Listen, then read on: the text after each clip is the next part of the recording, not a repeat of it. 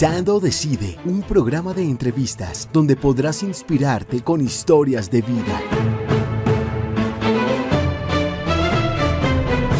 Nos encontramos una vez más en un nuevo capítulo de este nuestro programa Pensando Decido, un tema que nos invita particularmente a que reflexionemos siempre en las decisiones que en la vida tenemos, en los diálogos que nosotros tenemos con relación a otras personas. En todos los momentos estamos siempre transmitiendo ideas y estamos transmitiendo en esas ideas los valores que finalmente subyacen dentro de nosotros. Aquí nos ayudamos todos a tratar de buscar siempre respuestas que nos ayuden a caminar socialmente, lo hemos visto desde el punto de vista del compromiso de lo político, desde el punto de vista de lo religioso.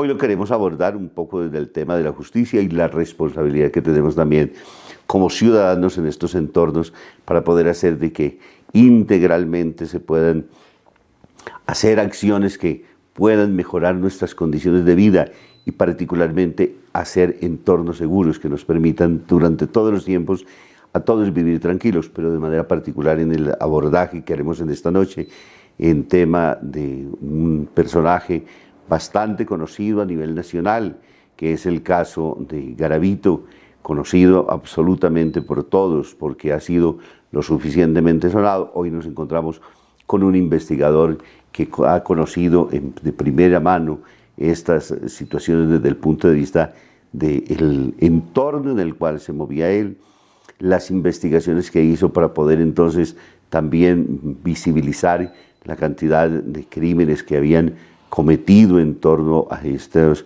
diferentes niños, esta persona.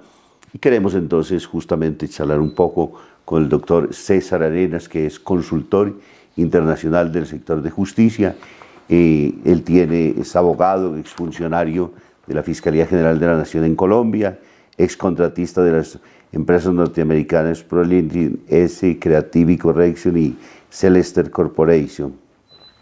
Consultor internacional experto en implementación y desarrollo de programas de reforma y fortalecimiento del sector de la justicia, cumplimiento de la ley, buen gobierno en América Latina, especialista en investigación, combate al crimen organizado transnacional, específicamente liderando proyectos de asistencia técnica para el fortalecimiento de las capacidades de los entes que realizan la persecución penal, consultor para la Oficina de Asuntos Antinarcóticos y Aplicación de la Ley en el Departamento de Estado y para el Departamento de Justicia de Estados Unidos, ha participado en proyectos de asistencia técnica especializada en varios países de la región. De igual forma, ha apoyado el desarrollo de proyectos de asistencia técnica adelantados en la Embajada Británica y ha sido experto en el Departamento contra la Delincuencia Organizada Transnacional de la OEA, proyectos de fortalecimiento de capacidades para oficiales de agencias de investigación y cumplimiento de la ley, contratista para la OIT Perú y contratista para American Bar Association y es director técnico de formación de la Unidad de Búsqueda de Personas Dadas por Desaparecidas en Colombia, cronista, de la revista Relato. Doctor César, bienvenido, muchísimas gracias que esté aquí en los estudios de nuestra emisora Difundir Radio. Nos alegra mucho que venga a compartir este espacio y en este espacio particularmente lo que usted narra en relato a partir de la investigación y pues particularmente ese proceso que llevó a la judicialización de Garavito. Muchas gracias, padre, por la amable invitación. Bueno, pues entremos un poco en, materia justamente frente a ello.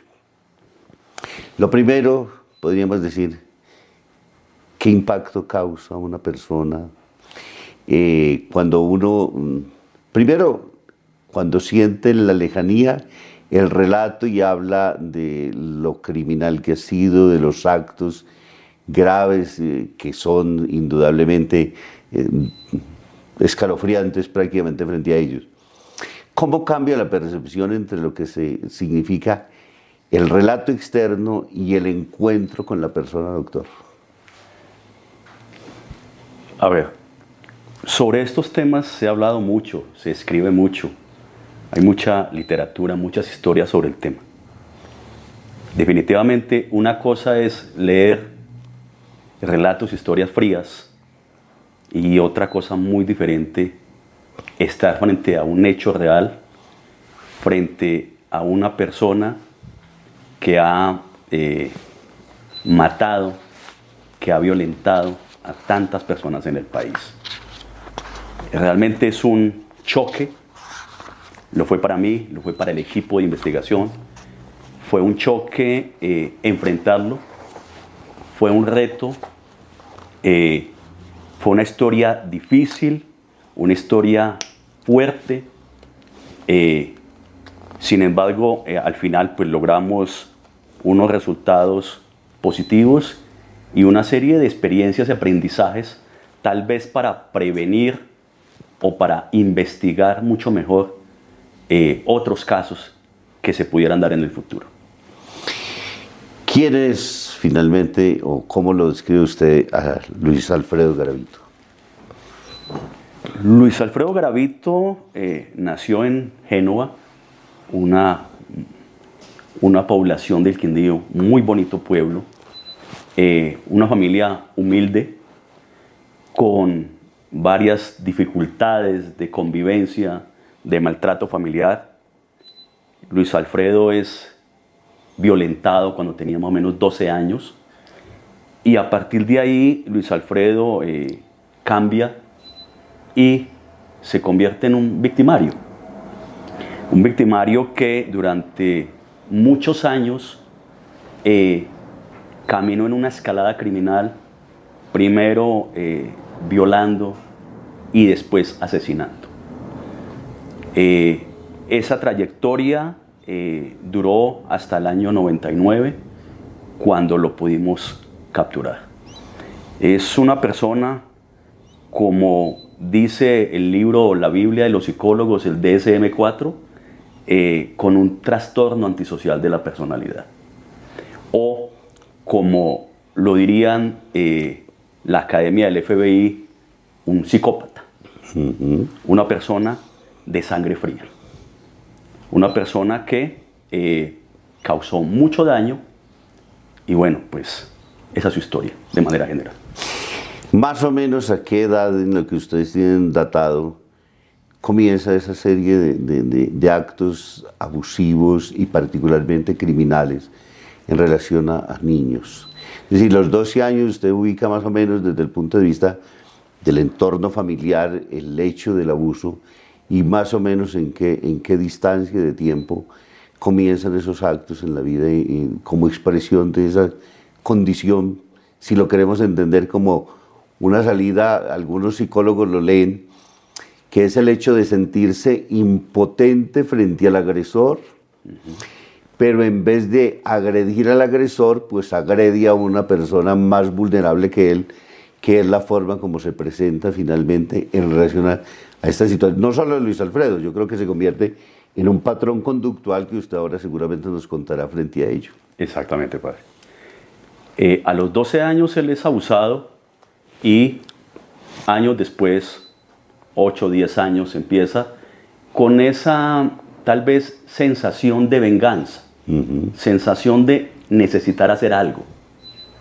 Eh, ya en nuestra investigación nosotros empezamos a detectar casos, digamos, en toda la década de los 90, más o menos. Esa década fue la, la década en la cual él viola, eh, al parecer, más de 100 niños y mata más de 190. Década del 90 eh, año 90 más o menos hasta el 99.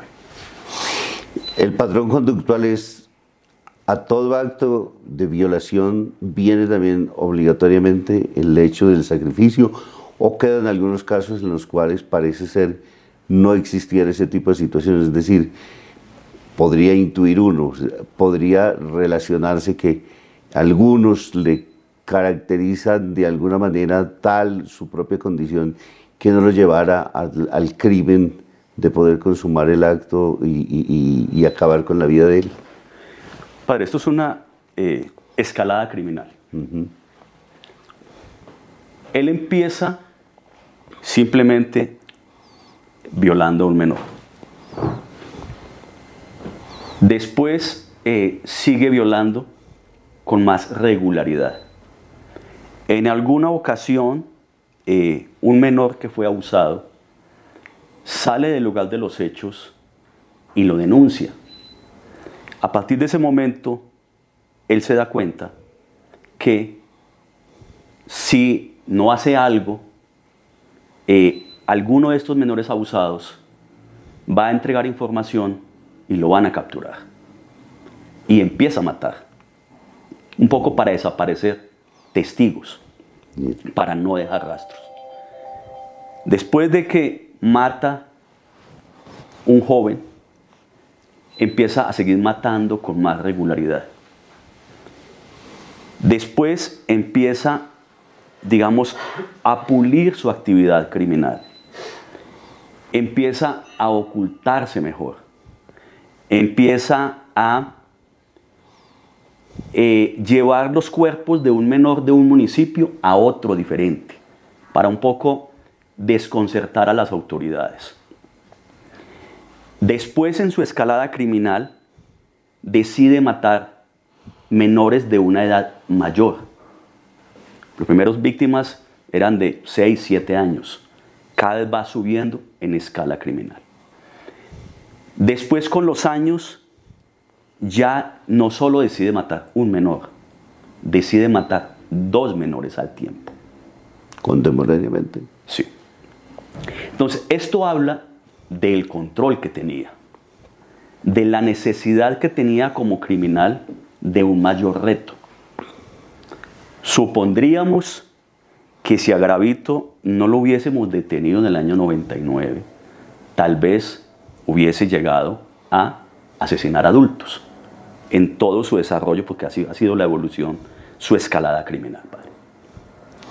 Y eso mm, desde el punto de vista más o menos analítico en lo que usted ha dicho en estas investigaciones, ¿a qué respondería un poco? A poder llegar a ubicar, podríamos decir, contemporáneamente en edad al agresor que, que en algún momento tuvo y que se convierte como en la forma de poder continuar en ese escalamiento y llegar a la venganza que él podría haber sentido frente a ese acto violento que sufrió.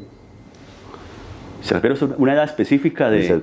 No, digo ese hecho de que vaya sucediendo, de que continuamente la edad vaya evolucionando un poco en términos de los crímenes que él va realizando.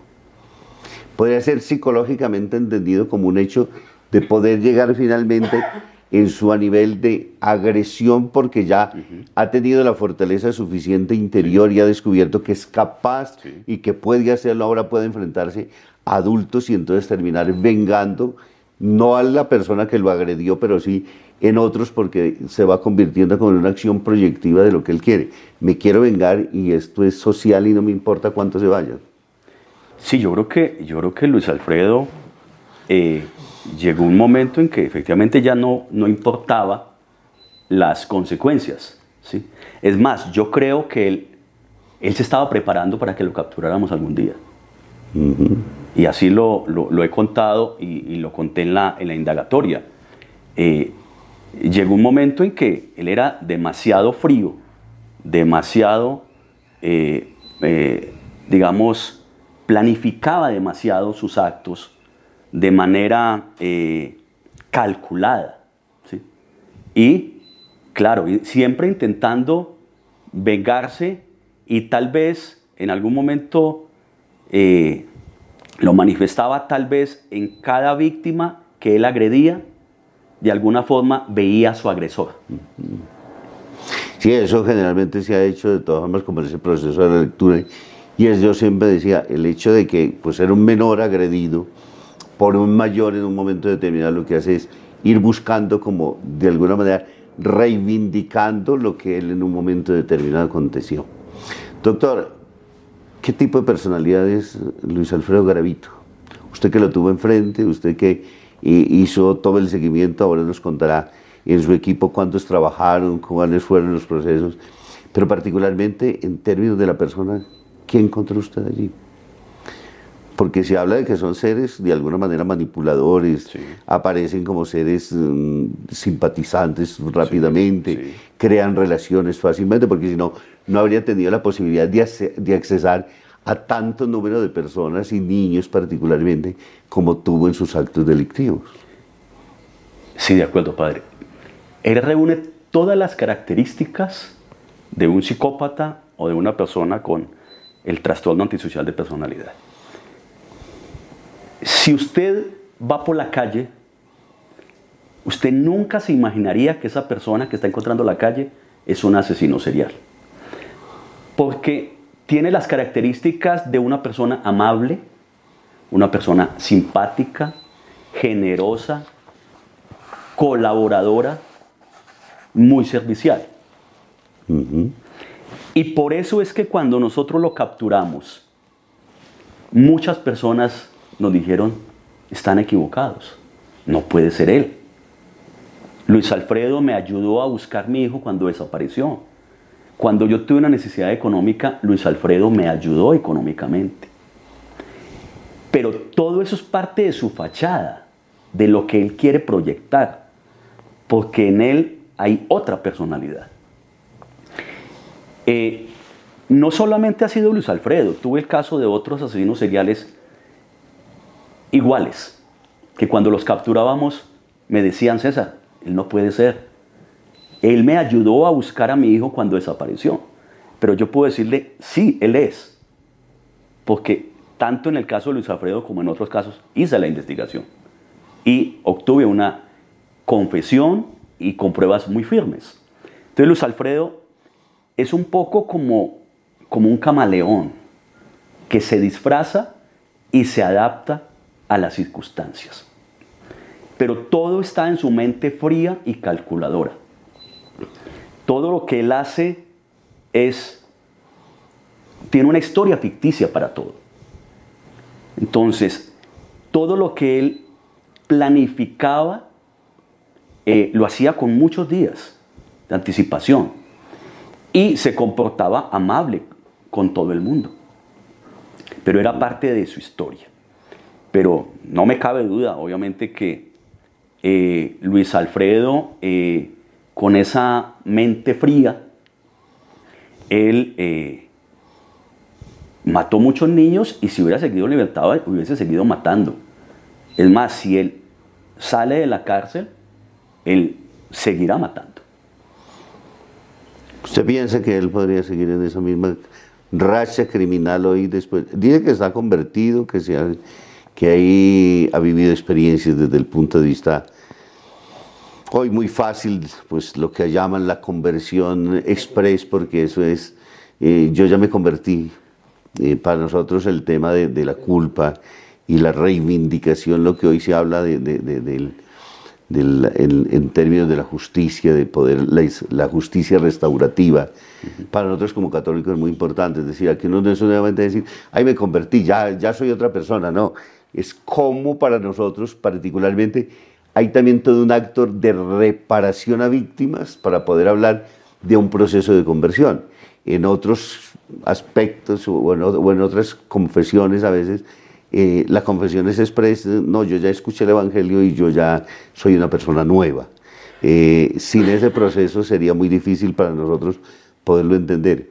¿Usted considera hoy que si Luis Alfredo esté libre, su acción será volver nuevamente al crimen. Sí, categóricamente lo digo. No soy psicólogo, no soy psicólogo, no quiero tampoco entrar en unas esferas de, una, de un estudio tan importante como la psicología, pero basado en mi experiencia de 30 años en investigación, puedo decir categóricamente que él seguiría matando. No creo que él haya cambiado. Él no ha cambiado, no va a cambiar. Él saldría si lo pudiese y físicamente lo pudiese hacer, saldría con más furia y con más ira. ¿No le habrían significado este tiempo un tiempo suficiente para poder reconvenir su situación y decir, venga, le he hecho mal a la sociedad y puedo terminar haciendo un acto de reparación? ¿Usted lo considera que es totalmente imposible desde el punto de vista legal, como, como usted lo ve, porque para usted el marco es fundamentalmente legal, aparte de, cualquier concepción desde el punto de vista psicológico, en lo que significa nuestro, para terminar diciendo, su acción sería delincuencial nuevamente hoy. Para mí la acción sería delincuencial nuevamente. Eso significaría que en los seres humanos no hay la posibilidad de enderezar el camino, de reivindicar los pasos hechos, o hay ciertas situaciones y condiciones desde el punto de vista eh, social, ahora hablaremos un poco de eso, que determinan a tal punto la condición que no hay posibilidad de reivindicación. Padre, es probable, es probable y, muchos seres humanos que han cometido delitos con el tiempo han reflexionado y han decidido cambiar y han decidido eh, transformar su vida y reparar a las víctimas, claro que sí. Pero no creo que sea el caso de Luis Alfredo Gravito. Eh, aquí tiene que ver el tema de la culpa. claro. En mi concepto, Luis Alfredo Gravito no tiene sentimiento de culpa. Eh, yo considero que en este tipo de personas o de criminales o asesinos seriales, ellos justifican su conducta y la justifican muchas veces creyendo que ellos no cometieron un acto delictivo, sino que al contrario, salvaron unos menores que estaban sufriendo en la calle.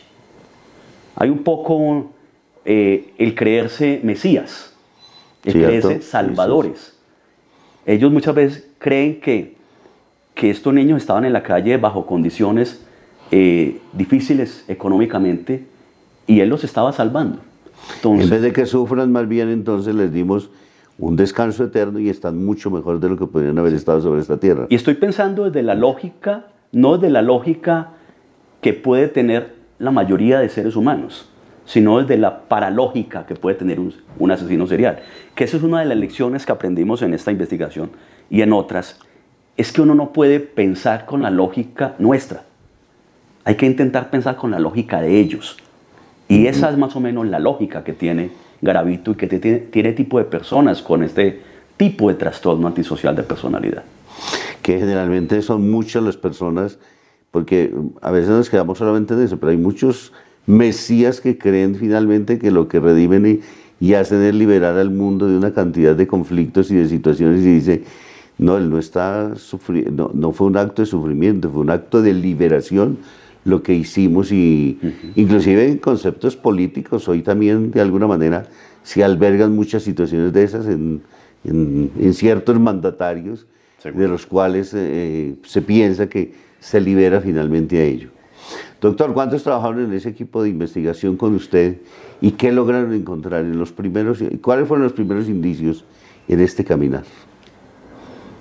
Padre, muchas personas, muchos que conozco y muchos que nunca conocí. Eh, este fue un caso que se manejó por regiones. Yo trabajaba en Pereira y empezamos a conocer una serie de problemáticas de cuerpos hallados en estado de descomposición en Pereira. Y por supuesto iniciamos una investigación en Pereira. Con los meses, con los años nos dimos cuenta que lo mismo estaba pasando en otros departamentos. Entonces, eh, el Quindío estaba sufriendo un fenómeno similar. Caldas también tenía algo parecido. El Valle también. Florencia, Caquetá también. Cundinamarca. Boyacá. Eh, departamento del Tolima. El Meta. Entonces, en cada sitio de estos habían hallado eh, en su momento, personas tenían información de personas desaparecidas, habían hallado restos óseos de menores. Entonces, en cada departamento habían unos equipos de investigación. Eh, al final de la investigación, pues consolidamos un equipo nacional, mucho más concretamente entre los investigadores de Villavicencio, de Armenia y de Pereira pero hubo muchas personas que participaron de una u otra manera en el análisis de las escenas, en eh, descartar algunas hipótesis. Eh, ya al final el equipo fue más o menos de, diría yo, 10, 12, 13 personas al final. ¿Cuál era el prototipo establecido más o menos que les permitió a ustedes decir, estamos más o menos tras de la misma persona porque los crímenes eh, las mismas condiciones y características de lo que realmente hemos encontrado aquí o hemos encontrado allá ¿Y por qué se centraron particularmente en esos departamentos? ¿Había mayor número de desapariciones o qué otros elementos los llevaron a ustedes a centrar investigaciones concretamente en esos departamentos? Bueno, lo primero es que cuando se inicia un tipo de investigación, como el homicidio de niños, pueden haber muchas hipótesis. Al principio no teníamos una información clara. Pensamos que podía ser trata de personas, descartamos la hipótesis. Pensamos que podía llegar a ser tráfico de órganos. En algún momento alguien dijo, podría ser algún tipo de rito satánico. Y estaba la hipótesis de asesinos seriales. Cada una de estas hipótesis las fuimos investigando y las fuimos descartando. Al final, la hipótesis que quedó fue la hipótesis de asesinos seriales.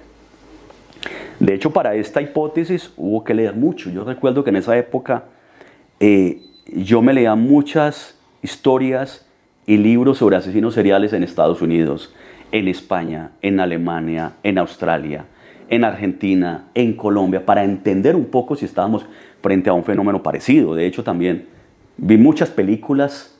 Eh, las películas tienen mucho de ficción, pero también muchas películas han sido hechas a base de un caso real.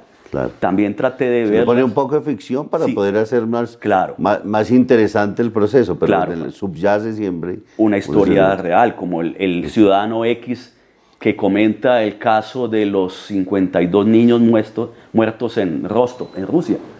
Esa serie de Ciudadano X es muy similar a lo que pasó con Garavito. Y posteriormente le haré el paralelo entre esa historia y la que pasó con Garavito. Entonces hubo muchas hipótesis. Eh, al final quedó, fue la de asesino serial. Nos dimos cuenta, como le comentaba padre, que eh, empezamos a hablar con compañeros de, otras, de otros departamentos, eh, porque generalmente uno cree que el caso es local y hay muchos casos de orden nacional. Y un problema de la justicia es que hay veces no se habla, no se comparte información por egoísmo o porque cada uno quiere eh, sacar adelante su caso y tener su propio éxito. Y eso es ir en contravía de una investigación y en contravía de, pues, de las víctimas, ¿no? De las víctimas que son las que más sufren, ¿no? Claro, por supuesto. Hay muchos males que se pudieran prevenir si de pronto hubieran mejor eh, procesos más sistemáticos donde se compartiera mejor información. Uno encuentra que, pues, tristemente, un problema que tiene Bogotá no lo comparte la policía de, Bogotá con la que tiene de Cota, a pesar de que somos municipios colindantes y tenemos... Pero es muy grave porque es que los que sufren son los ciudadanos y, se pudieran prevenir muchas situaciones si se fuera un poco más amplio en ese sentido. Eh, usted acaba de, acotar dos de las hipótesis frente a ello. Uno, el hecho del éxito personal pero muy dañino y perverso frente a lo que significa la sociedad. ¿no? Exactamente. Entonces, pues en ese momento eh, nos dimos cuenta que era necesario trabajar en equipo, que definitivamente eh, solo no podíamos sacar una investigación, era algo demasiado grande. Eh, teníamos experiencia en investigación, pero les soy honesto, creo que ninguno tenemos experiencias en asesinos seriales. fue un proceso que fuimos aprendiendo. ¿Eso es el primer caso que usted encontró frente a asesinos seriales? Yo tuve muchos casos en investigación, pero de esta magnitud fue el caso más grande que tuve en su momento. Posteriormente tuve otros, pero en su momento fue un reto para nosotros. Fue un reto afrontarlo. Eh, bueno, padre, le continuaba diciendo que eh, teníamos una hipótesis de asesinos seriales. Decidimos unirnos con otras seccionales y compartir información decidimos que eh, era importante que cada uno comentara cuáles eran sus avances en la investigación. Y así poco a poco fueron saliendo nombres, nombres de personas que fuimos descartando. Y en algún momento en ese intercambio de información salió el nombre Garavito. ¿Ya tenían algún tipo de indicio sobre él? ¿Ya sabían de la situación y el, y el contexto en el cual se movía? Eh, la facilidad con la cual, porque usted me habla de unos movimientos demasiado grandes en, diferentes departamentos, porque eso uno habla con qué regularidad se movía, qué situaciones desde el punto de vista económico, porque también se requieren aquí unos recursos importantes para poderse movilizar y hacer toda esta cantidad de cosas. No sé si en esas investigaciones ustedes lograron eh, eh, más o menos poder interpretar cuáles eran los el prototipo de acercamiento que tenía a sus víctimas. Padre, sí, fueron muchas dudas, muchas preguntas. De hecho, yo recuerdo que con un compañero nos sentamos en la banca de un parque, en Pereira. Porque créame, Padre, que hicimos todo lo humanamente posible dentro de nuestras capacidades investigativas, dentro de lo que habíamos estudiado y leído, dentro de nuestras experiencias, dentro de las capacidades que tiene la investigación, la criminalística. Y le soy honesto, un momento en que no sabíamos para dónde seguir, porque eh, era demasiada información.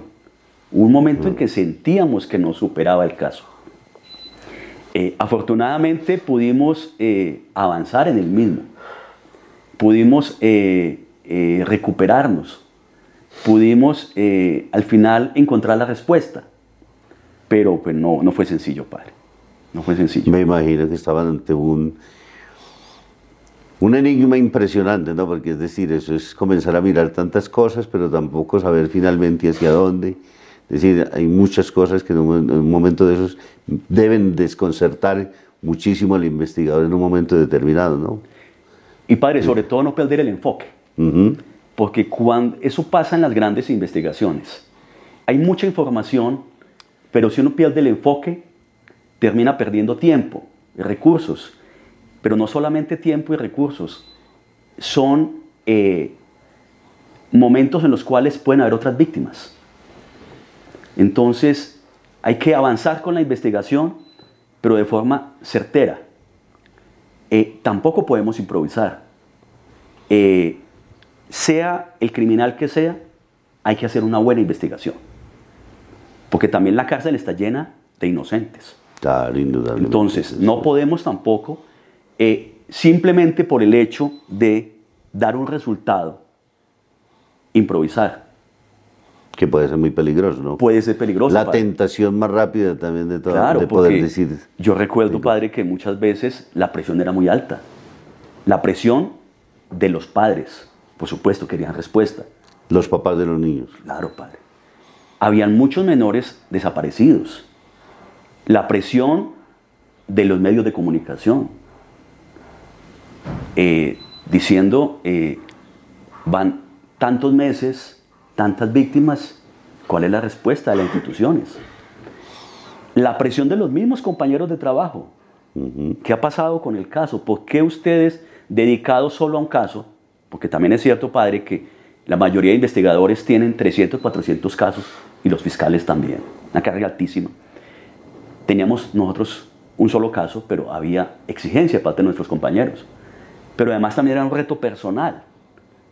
¿Cómo puede pasar un caso de esto y no tener la capacidad nosotros de descifrarlo. Había mucha, mucha presión. Pero a pesar de toda esa presión, eh, hay que ser serio y hay que ser responsable en hacer una buena investigación. Y una buena investigación se construye a partir de evidencias, se construye a partir de pruebas, de pruebas sólidas. Porque, como le mencionaba, sea el criminal que sea, tiene derecho a una investigación justa, a un juicio justo. Y eso se basa en unas buenas pruebas. De todos esos grupos de presión social, ¿cuál hacía más eco en la vida de ustedes como equipo?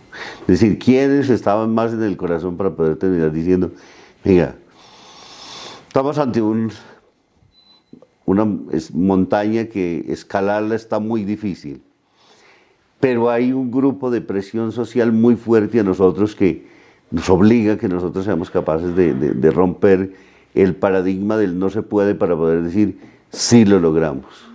Padre, las víctimas, la familia de las víctimas. Eh,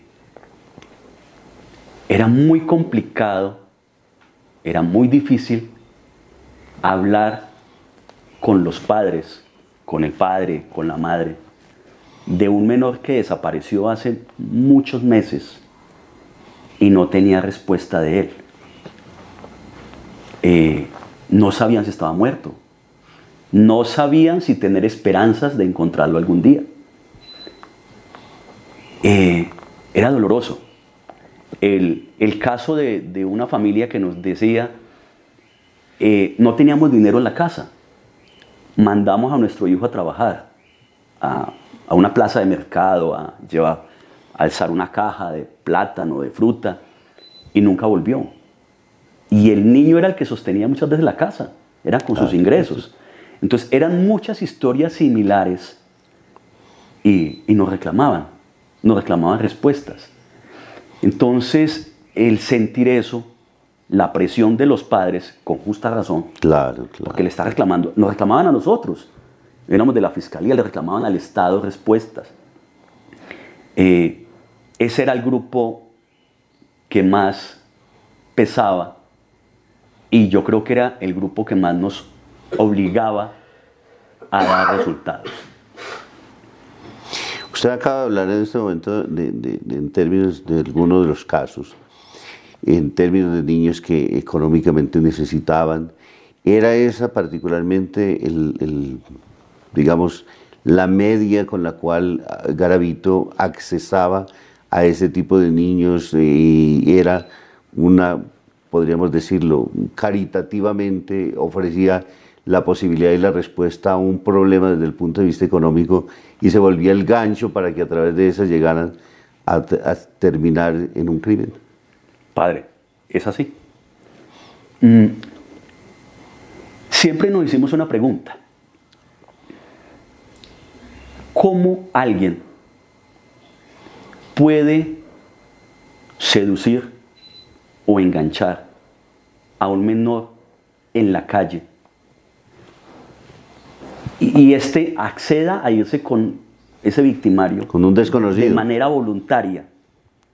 Si los niños que están en la calle, por el hecho de estar allí día a día, de alguna manera eh, adquieren unas destrezas y un olfato de sentir quién es amigo y quién es enemigo. Diferente a un niño que es protegido en su casa y nunca sale a la calle, digamos que no ha adquirido esas ventajas o esa malicia, si se puede decir, frente a lo, malo que está afuera. No ha creado las defensas. No ha creado las defensas, padre. Eso es, eh, Entonces pensábamos, ¿cómo tiene que ser un criminal? ¿Cómo puede ser que las víctimas, que son unos niños, por ejemplo, que están limpiando los vidrios en los semáforos, niños que trabajan en una plaza de mercado, accedan a irse con alguien? Pues la respuesta la hallamos muchos años después. Era una persona que tenía aspecto de una buena persona, Garavito. Su aspecto era de bonachón, si se puede decir. Eso hacía que los menores confiaran en él. Y efectivamente el gancho era el tema económico, porque Garavito sabía que estos menores estaban trabajando en la calle, era por dinero, por necesidad de dinero. Entonces, esa era finalmente su oferta eh, económica con la que lograba que los menores se fueran con él. Y aquí quiero agregar algo más, padre. Es un error cuando en las investigaciones se busca siempre a las personas con aspecto de loco. Entonces eh, el investigador captura a la primera persona de un pueblo. Cuando ocurre un hecho delictivo, capturan al, al que tiene aspecto de loco del pueblo. Por el solo hecho de tener aspecto de loco o de diferente. sí, claro. Y termina judicializado. Y termina detenido. Y termina en una cárcel. Y termina asesinado en la cárcel. Porque en la cárcel no quieren a las personas que han sido detenidas por delitos sexuales. Por hacer una mala investigación. En el caso de asesinos seriales, ningún asesino serial en el mundo ha tenido aspecto de loco. Usted mira a Ted Bundy en Estados Unidos y muchos asesinos alrededor del mundo, ninguno ha tenido aspecto de loco. Ted Bundy era un estudiante de psicología que fingía eh, que estaba eh, con un problema en las piernas, con unas muletas y pedía a alguien ayuda para que lo subiera en el carro con las muletas. Y esa era la forma en que enganchaba Nadie se hubiera imaginado que Ted Bundy era un asesino serial. Y esa es la historia de muchos asesinos seriales en Estados Unidos, en Colombia, en Sudamérica, en Europa. Ninguno asesino serial tiene aspecto que llame la atención. Precisamente eso es lo que hace que los criminales se camuflen en la sociedad muy bien. Y no solo criminales, estafadores y de todo. Es decir, hay gente que lo primero que hace es tratar de crear confianza y su aspecto cambia totalmente porque no es, como usted lo dice, generalmente nosotros solemos identificar siempre a la persona. Esa persona tiene, esa persona tiene una mala cara y se ve un mal ser humano. Y de eso finalmente terminamos nosotros haciendo un perfil que a veces puede estar muy alejado. Y en los otros a veces ese tema de bondad, de cercanía, de amabilidad, de ayuda inclusive desde el punto de vista social, termina convirtiéndose en el gancho y no se logra finalmente descubrir que ahí hay un ser que termina aprovechándose. Cuando uno mira a muchas personas, lo primero que dice es que no es que a mí me dio confianza la persona y yo terminé, cuando me toqué los bolsillos no tenía absolutamente nada en mis manos y pasó y, y, suceden muchas cosas en relación a eso, ¿no? Porque los prototipos con que hemos sido formados pues son diferentes a lo que no desconfiamos de la gente amable. Claro, padre, mire, eh, esto es con los asesinos seriales. Los estafadores son personalmente, sumamente sagaces con una capacidad verbal de enredar a las personas. Eh, los narcotraficantes tienen otro perfil. Pero el lavador de activos, el perfil de un lavador de activos es de empresario. Es de saco, es de corbata.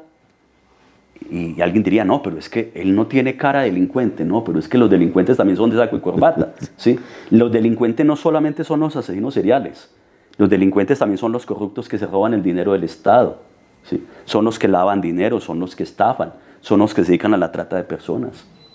Entonces, para hacer una buena investigación hay que tener claro a quién estamos investigando, saber cómo se comportan las personas que cometen ese tipo de delitos. Y este era el caso de Garavito, había que entendimos con el tiempo que su perfil es diferente al loco, como le decía. ¿Y qué tan fácil es poder identificar ese tipo de situaciones? Yo creo que desde el punto de vista, sobre todo cuando se parte sin, sin ninguna base, ¿no? Es decir, no es lo mismo cuando hay unos indicios, cuando se ponen unas condiciones y se dice, pues parece ser en, relación a fulano de tal. Cuando uno sale, o ustedes como investigadores concretamente en ese, en ese caso, donde no había absolutamente nada que en un momento pudiera generar los indicios para poder pensar sobre ello, cómo arman ustedes todo ese rompecabezas tan difícil para poder llegar a un buen éxito como este. Ya le hablé, padre, de unas hipótesis respecto al autor material de los hechos. Pero resulta que también hay otros elementos que hablan y que dan información. La escena, las víctimas y los desaparecidos. Mm, en ese momento de nuestra investigación habían muchos desaparecidos. Muchos padres reportaban la desaparición de sus hijos. Pero aquí había que hacer varias lecturas. Eh, muchos hijos desaparecían porque efectivamente eh, habían sido tal vez asesinados por alguien. Pero muchos niños también desaparecían porque querían huir de sus hogares. Y seguramente estaban vivos en otra parte, porque había violencia en su casa, por ejemplo. Entonces no todos, 10 desaparecidos, no todos los 10 estaban muertos. Hay que hacer esa lectura. Mm, entonces, eh, esa es una, eso nos habla. Por ejemplo, los desaparecidos nos decían, la mayoría desaparecidos eran niños, sexo masculino. La escena del delito nos hablaba también. Entonces, eran escenas que eran cerca de las ciudades, zonas boscosas, con ciertos elementos alrededor de los cuerpos.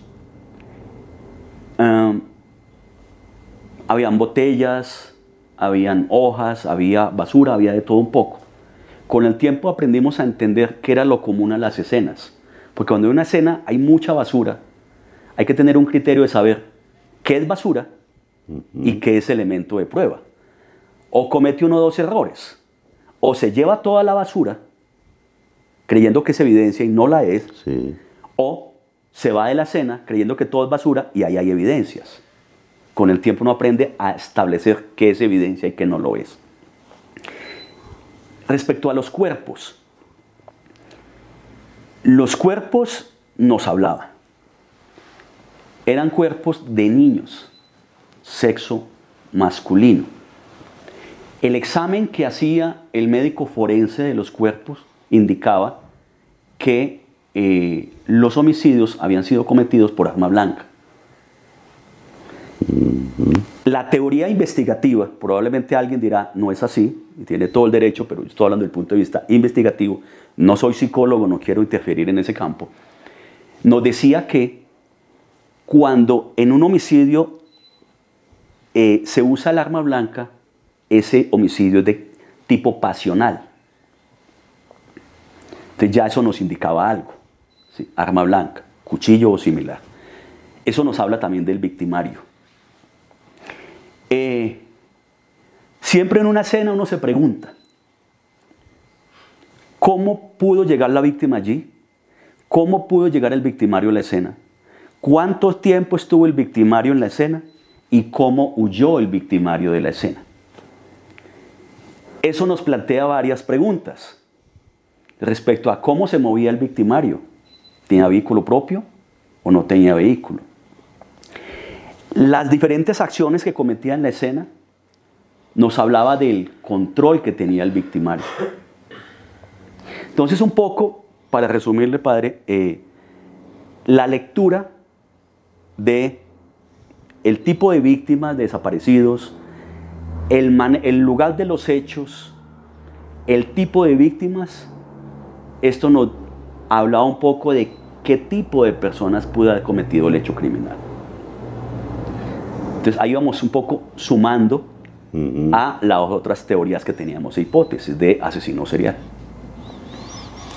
Fue un larguísimo... ¿Cuánto tiempo llevan ustedes en esa investigación? Varios años. Varios años, padre. Varios años. Digamos que el grupo se conformó como tal, yo diría que en el año 98. Y en el año 99 ya estábamos en las indagatorias. Octubre del 99 estamos en indagatorias. Lógicamente, frente a un caso como esos, y como todos los casos, pues en la vida lo primero que queremos tener éxito. ¿Cómo vivieron ustedes ese momento de poder tener delante una persona después de que tuvieron tantas pistas, de que tuvieron también, podríamos decir, de pronto tantos desencantos porque dijeron parece que estamos equivocados, no estamos detrás de la persona que realmente estábamos buscando? ¿Cómo vivieron ustedes ese momento? Eh, usted decía ahora, eh, bueno, la familia, las familias para nosotros fue el grupo de presión más fuerte porque fueron los primeros que nos dijeron, nosotros queremos tener resultados, queremos saber qué pasado con nuestros niños, queremos de todo. ¿Cómo vivieron ustedes ese momento? A ver, yo comenté en la, en la crónica que escribí en el relato, eh, en la segunda parte, básicamente los, hablé de los interrogatorios.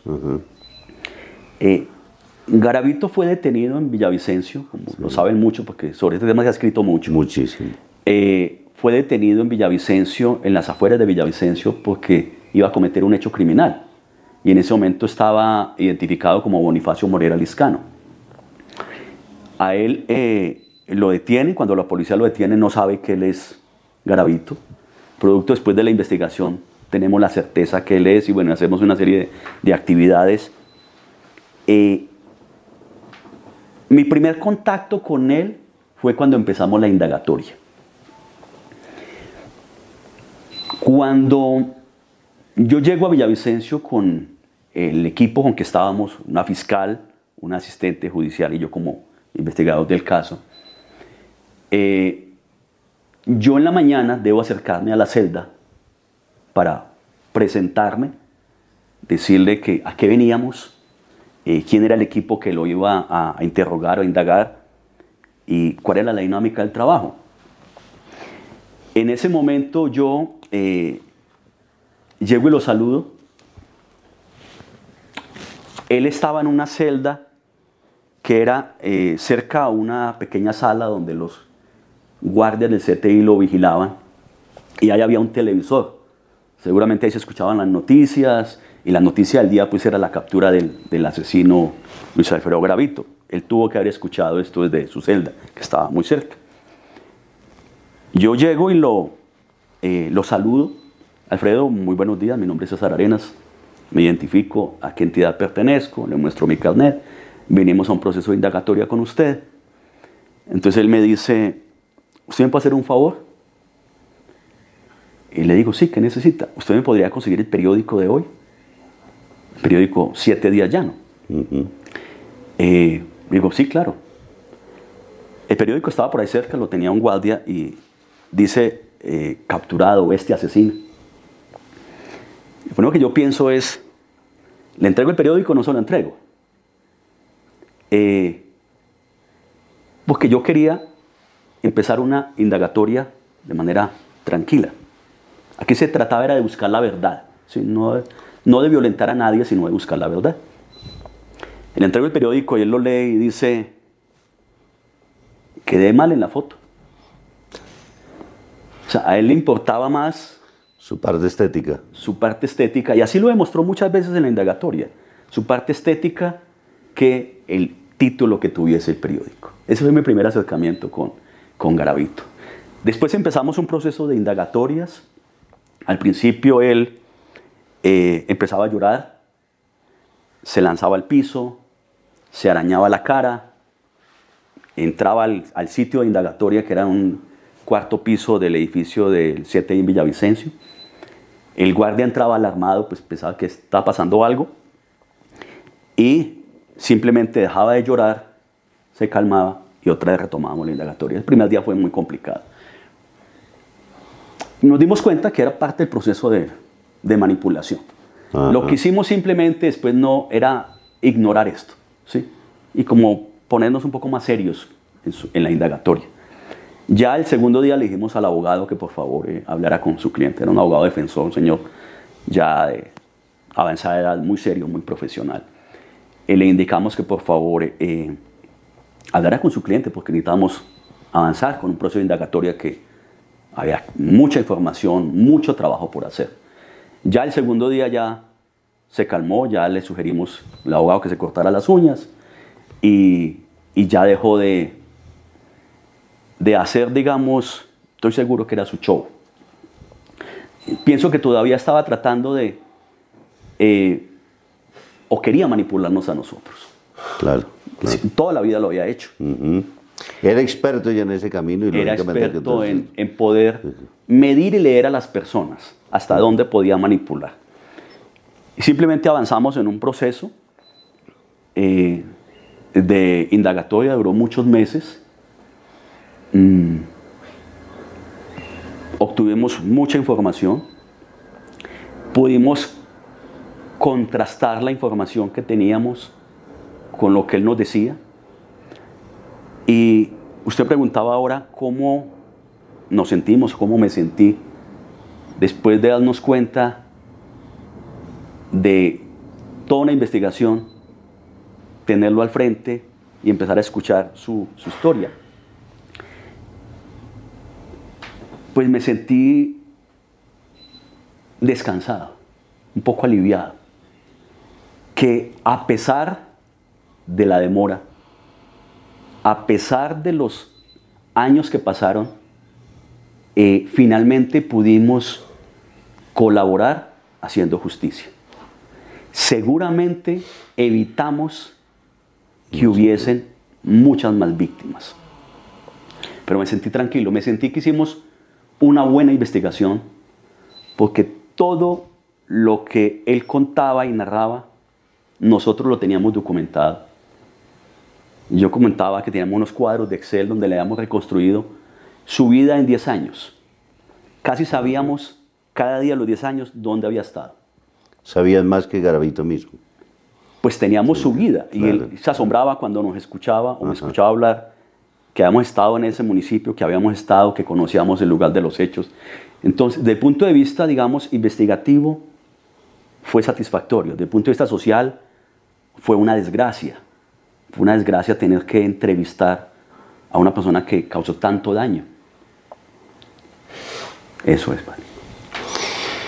De alguna manera pudieron más o menos a las, eh, víctimas, particularmente a sus propios padres, poder darles tranquilidad y decir, bueno, su hijo desaparecido en el municipio de Génova, en el departamento del Quindío, eh, finalmente fue un niño que fue agredido, pero también terminó muerto y entonces la familia puede descansar en paz, al menos porque supo, o quedaron muchos casos de los que no hubieran podido finalmente dar una respuesta a tantos de los, de los eh, padres que reclamaban en relación a sus hijos.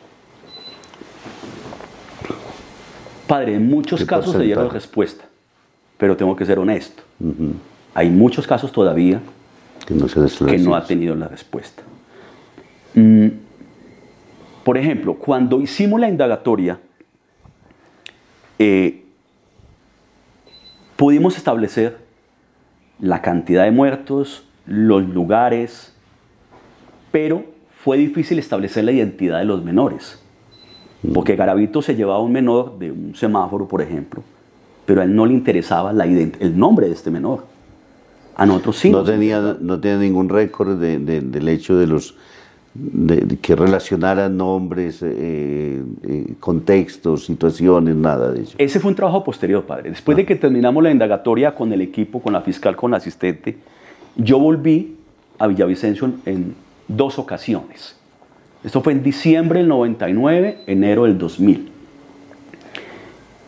Yo volví y me senté con él durante muchas horas, precisamente para obtener la identidad de los menores. Entonces, yo tenía unos cuadros de desaparecidos. Y en el formato desaparecido estaba el nombre del desaparecido, el lugar donde fue visto por última vez y algunas características del menor. Característica física, una, tal vez una cicatriz, tal vez eh, el color de piel, tal vez la ropa, una camiseta, un pantalón con alguna característica especial. Eso lo tenía en mi cuadro. Mi lado fue sentarme con Garavito a establecer uno por uno. Por ejemplo, el, el menor que fue llevado por él el día tal o en tal fecha de tal sector en el valle, en Toro Valle, yo le decía, hábleme las características de ese menor. Entonces lo que hacía era contrastar lo que él me decía con mi información. Entonces yo, de esa manera yo podía deducir que ese niño que él me está diciendo con las características corresponde a Juan Pérez. Para nosotros sí era importante Claro. porque después podíamos contactar a la familia del menor y hacer unas tomas de muestras de ADN y compararlas con los restos óseos encontrados en el lugar. Y finalmente, pues entregarle el cuerpo a los padres de ese menor. Así hicimos muchas de las labores. que fue la- eh, yo pienso que era una satisfacción grandísima porque pues era una desgracia el hecho de la pérdida del hijo, pero de alguna manera poder saber que la familia puede descansar diciendo, bueno, al menos se hizo justicia y segundo sabemos dónde quedó finalmente, porque ese hecho de poder elaborar el duelo es muy importante también para una familia, ¿no? Claro, padre, por supuesto, poder tener una respuesta. Ujú. Yo trabajé durante muchos meses en la unidad de búsqueda de personas desaparecidas, acá Ah, en sí, Bogotá. sí. Fui director técnico de información. Y la unidad cumple una magnífica misión. Eh, y me di cuenta de ese fenómeno, además del caso Gravito, la- el fenómeno de los desaparecidos en Colombia. Es muy duro.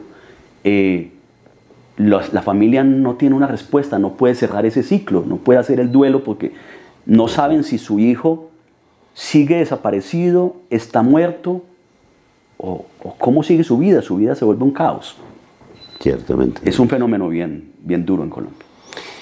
Mi queridísimo doctor, pues ha sido una charla muy amena. Seguramente quedan muchas cosas todavía por decir. Agradezco infinitamente el hecho de que haya estado aquí usted contarnos un poco esta experiencia desde el punto de vista de lo que significó para usted como investigador, eh, el poder entregar un resultado tan importante, el poder mirar.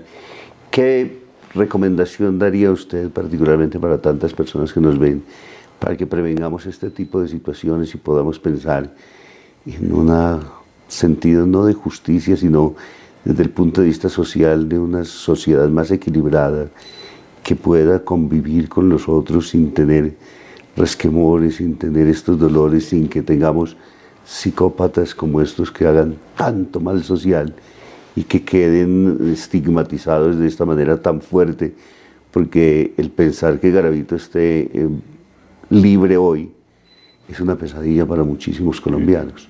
Y no sé cuánto tiempo podría vivir hoy Garavito si saliera finalmente en libertad.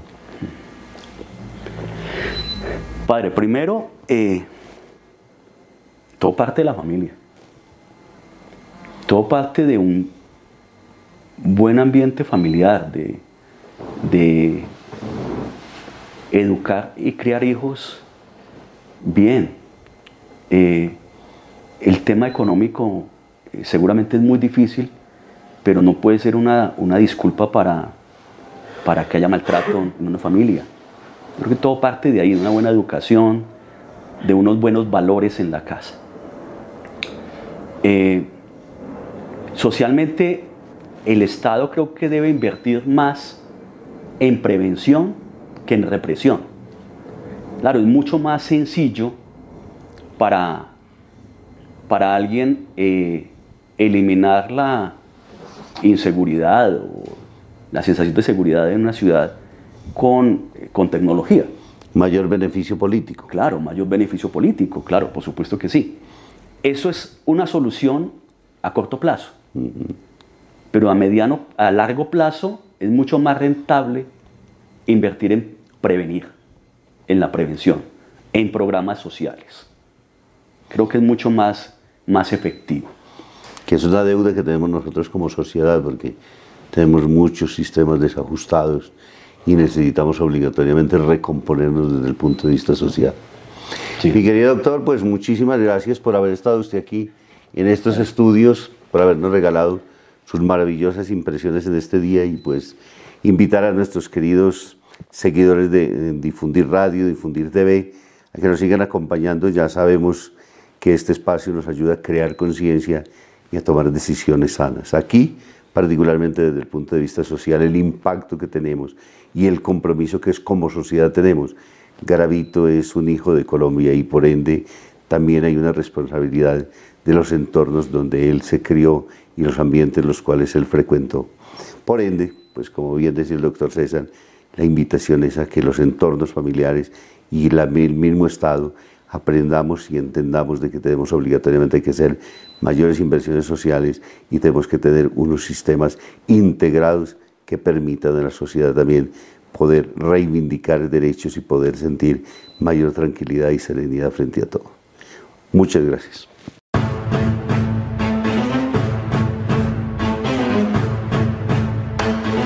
Pensando Decide, un programa de entrevistas donde podrás inspirarte con historias de vida.